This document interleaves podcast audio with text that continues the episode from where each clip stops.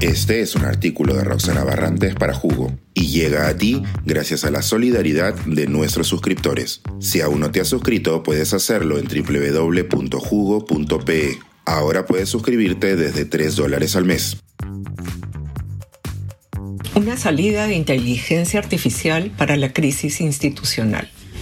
Si no le hacemos caso a los politólogos, quizá debamos hacérselo a las computadoras.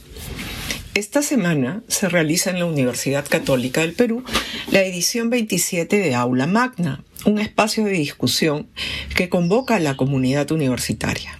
El tema de este año es la inteligencia artificial y los retos que plantea a la docencia, particularmente en la educación superior. Esto ocurre en medio de un episodio más de una crisis institucional en nuestra patria, que a las y los mayores que leen este jugo les puede recordar el punto de inflexión que representó el 14 de septiembre de 2000 con la difusión en Canal N del video Curi Montesinos. Puedo juntar estos dos eventos, Aula Magna y nuestra supercrisis institucional? Bueno, juzguen ustedes.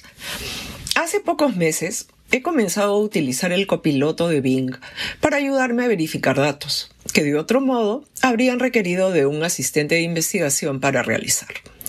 Lo valioso para mí es que las respuestas del copiloto vienen con referencias que siempre puedo verificar.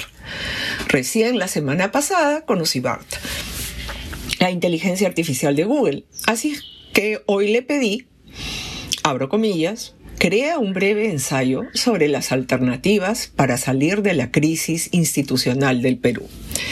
Cierro comillas. El ensayo creado por Bart sigue a continuación y abro comillas. El Perú atraviesa una profunda crisis institucional que se manifiesta en la inestabilidad política, la polarización social y la desconfianza en las instituciones democráticas.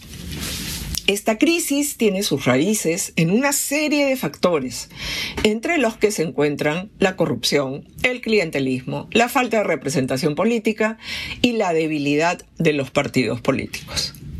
Para salir de esta crisis es necesario abordar sus causas estructurales. Esto implica realizar reformas profundas al sistema político, económico y social del país. De las alternativas para salir de la crisis institucional es la reforma del sistema político. Esta reforma debería centrarse en los siguientes aspectos.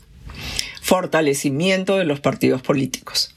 Los partidos políticos son fundamentales para el funcionamiento de la democracia.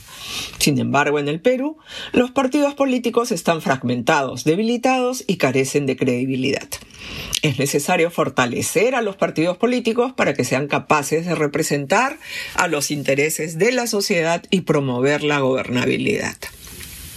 Elección de autoridades por listas abiertas.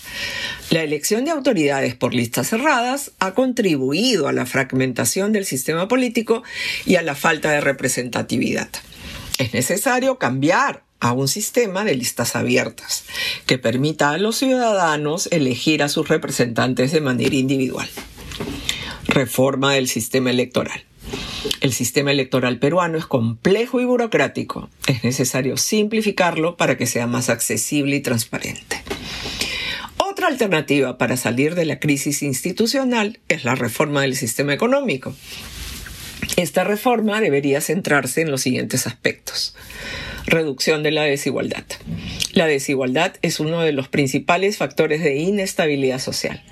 Es necesario reducir la desigualdad para promover la cohesión social y la confianza en las instituciones. Promoción del desarrollo económico.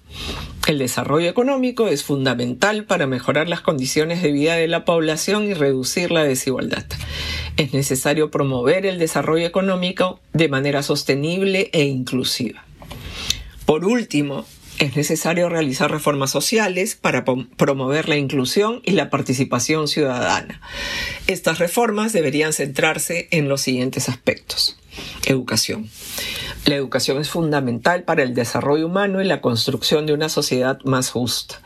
Es necesario mejorar la calidad de la educación y ampliar el acceso a la educación superior. Salud. La salud es un derecho fundamental de todos los ciudadanos. Es necesario mejorar el sistema de salud para que sea más accesible y eficiente. Protección social. La protección social es necesaria para garantizar una vida digna a todos los ciudadanos. Es necesario ampliar la cobertura de los programas de protección social. Las reformas propuestas son complejas requieren un compromiso político a largo plazo. Sin embargo, son necesarias para salir de la crisis institucional y construir un Perú más democrático y justo. Cierro comillas. Interesante, ¿no? las propuestas de BART, la inteligencia artificial de Google, podrían servir de punto de partida para sumar esfuerzos y construir una plataforma de reformas mínimas. Aprovecho para invitarles a escuchar el discurso inaugural del rector de la Universidad Católica, que buscó ubicar la tecnología en medio del desarrollo humano a través de la educación y no al revés, como a veces se suele argumentar. Y si tienen tiempo, hoy a partir de las seis se desarrollarán tres mesas de discusión a las que pueden acceder a través de Zoom. Bienvenidos todos. Suscríbete a Jugo y espía en vivo cómo se tramó ese artículo. Nuestros suscriptores pueden entrar por Zoom a nuestras nutritivas y divertidas reuniones editoriales. Suscríbete en www.jugo.pe.